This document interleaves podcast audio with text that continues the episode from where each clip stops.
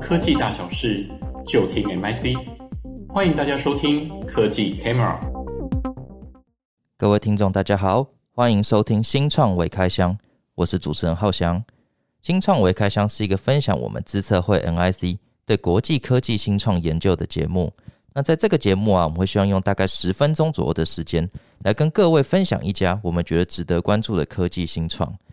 那人工智慧啊，其实是现在最热门的一个新兴技术之一哦。其实从大概几年前，我们看到 AlphaGo 战胜了世界棋王，或者是这几年我们看到整个自动驾驶技术它慢慢的落地，甚至是今年呢、啊、这两年呢、啊，其实我们看到比较热门的议题是，比如说像是 DALL-E 这样子的一个 AI 艺术的生成软体的出现，这个都让我们感到很惊讶，就是说，哎，AI 它其实真的是潜能是非常的恐怖哦。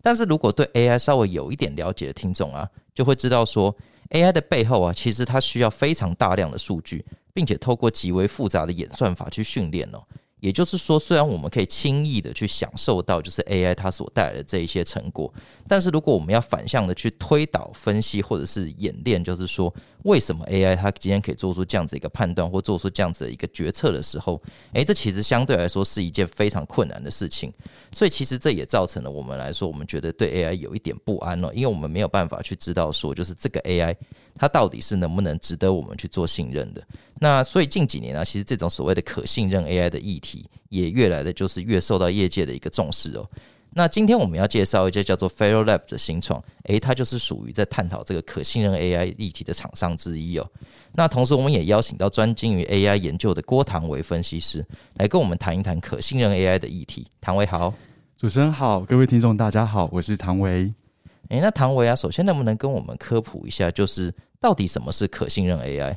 或是说 AI 到底为什么难以被信任？诶，好的，那呃，不知道大家知不知道以往的黑箱作业这件事情啊，我们都会联想到不公平的事情或处理方式，但其实黑箱作业是有一个意义的，它指的是说。一个只知道输入跟输出关系，而不知道内部结构的系统或设备。那如果这件事情在 AI 系统里面的时候呢，就是变成说，我们不知道我们的电脑或是我们的城市是用什么过程推导出决策，这个就是所谓的演算法黑箱。那我相各位听众举例一下哦。如果今天在医疗的产业上面，你是需要接受器官移植的病人，可是，在机器就会决定你可不可以接受器官移植的时候，你会不会想知道机器是怎么决定你的？或者是说，在金融产业上，你今天要向金融机构去做贷款的时候，机器会决定你可不可以去贷到多少的金额，你也会想知道这个演算法是如何计算出来并给出决策的。所以，其实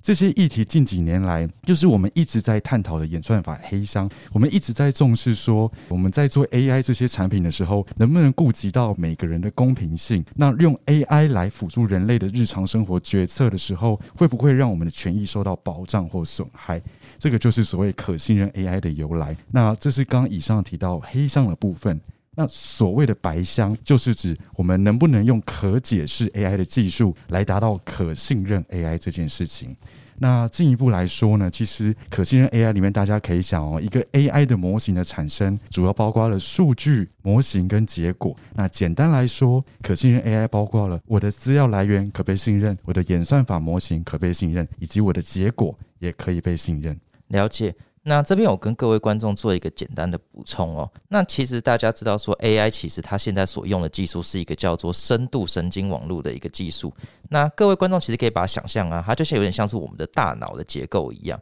它是非常的复杂的。现在其实比较大型的 AI 模型啊，它里面都有数千万个甚至数亿个参数。所以说啊，当 AI 的模型它今天在做一个决策的时候，它里面可能某一个参数在做变动，或者它是根据某一个参数在做决策的时候，诶，这个其实到后来连 AI 工程师他都是没有办法去反向去推说，他今天到底是根据哪一个参数。去做这样子的一个决策的，他没有办法去知道那个参数，甚至是那个权重是多少，所以导致说，其实就有点像是我们今天看一个人在想什么，其实我们是有点像是看不透的，这个就是所谓的黑箱哦。那这确实是现在 AI AI 产业里边面临到一个很大的问题。那提到了既然可信任 AI 啊，今天其实我们主要是要介绍 Fero Lab 这家公司，它号称就是跟可信任 AI 有关系哦。唐维这边能不能跟我们简单的介绍一下，就是 Fail Lab 这家公司它是在做什么的？它成立的一些故事是什么？啊好的，那。呃，其实 Federal Labs 这家公司，它是用可信任 AI 技术来解决制造业黑箱困境的一家新创。制造业的是是是，我们刚刚提到，不管在医疗业、在金融业，甚至是在一些呃法律方面，AI 的黑箱都会有问题。那在制造业，它的问题是什么呢？其实第一个指的是说，今天制造业很多很多的数据都需要跟数据分析师还有工程师交流，才有办法去准备正确的模型，并训练出正正确的这样的。演算法来帮助产品开发，可是我在模型建制的过程中，如果我不知道它是怎么运作的，那往往团队间的沟通出现一个误差，那整个模型就错了。那第二件事情是，今天比如说我们今天在制造业做设备的维护的时候，今天只要 AI 的一个误报，那工程师发现说，诶，AI 告诉我说这个设备出现了火警或是需要维修，可是我去看却是正常的，那久而久之就有点像是放羊的孩子这样，大家就不相信 AI 判断的结果。哪一天设备真的出事的时候，呃，就没办法来不及去做挽救。所以确实，确实是是是，所以到底能不能让我在做这个判断的时候，他能告诉我哦，因为怎样的参数？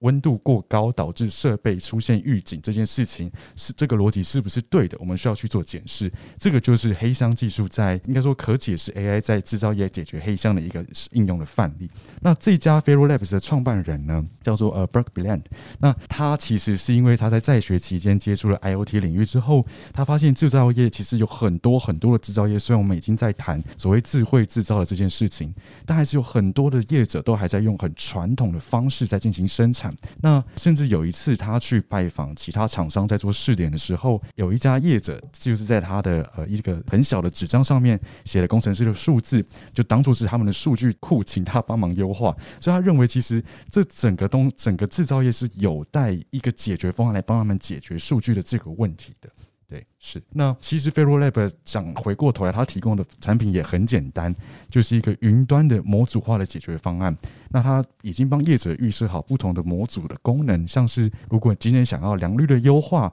或是生产成本的降低，它都可以帮你先建好一个基本的模型。那它里面主要的包括说，只要你上传数据，就可以帮你建好模型。第二个功能则是帮你看说，你每一个数据跟模型的关联性在哪里，来达到模型的可解释性。最后一个。是，那我今天帮你建好模型之后，你可以来调整参数，来预测看看，诶，我今天如果把这个呃生产过程的温度提高或降低，会对我的生产过程产生什么样的结果，来达到数位双生的一个效果。那以上是这个 f e r o Labs 的解决方案。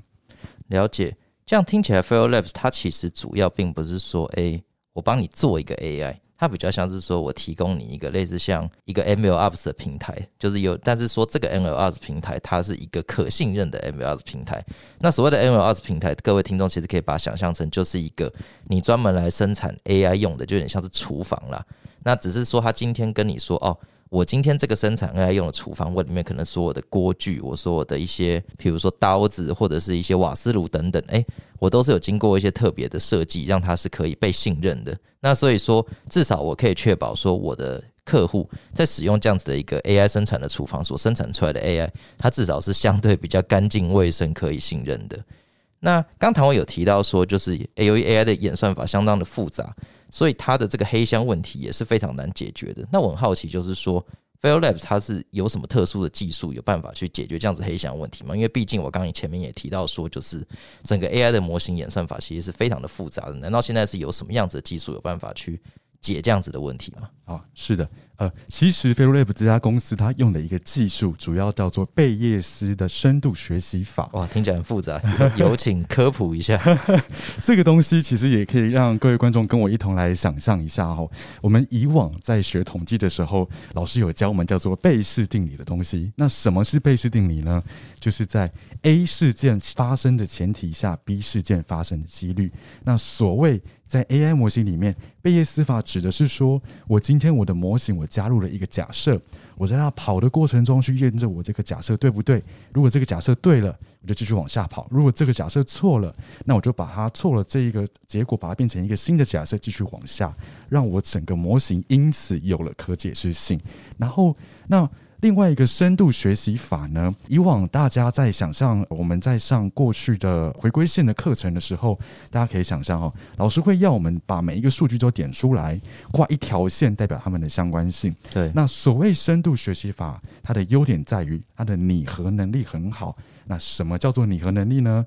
我们先讲所谓的低度跟过度的拟合，让大家想象一下。低度的拟合就是指说，这么多数据点里面，你就单纯的画一条四十五度的斜直线，而不管数据散布的情况，这个叫做低度拟合，一点都不相关。那什么叫做过度拟合呢？就是你把每一个数据点全部都画线连在一起，这样也看不出相关性。所以，其实深度学习法指的是说，我可以刚刚好来预测我这些数据的走向。那结合了刚刚提到的贝叶斯法的解释性跟深度学习法的预测性，来达到 Federal Labs 这个解决方案的特殊性。所以它听起来其实比较像是说，我在所有的整个 AI 的开发过程中，我可能在它的最前面，我还会接一段所谓的解释层，是有点像这样子的概念吗？是的，是的，是的，是的。了解，好，那我们谢谢唐维今天跟我们去谈这个所谓的可信任 AI 的议题，以及新创 Federal Labs 的介绍，让我们知道说 AI 它不是只有就是知其然，我们还要能够让它做到知所知其所以然。那这是以后未来一个非常重要的议题。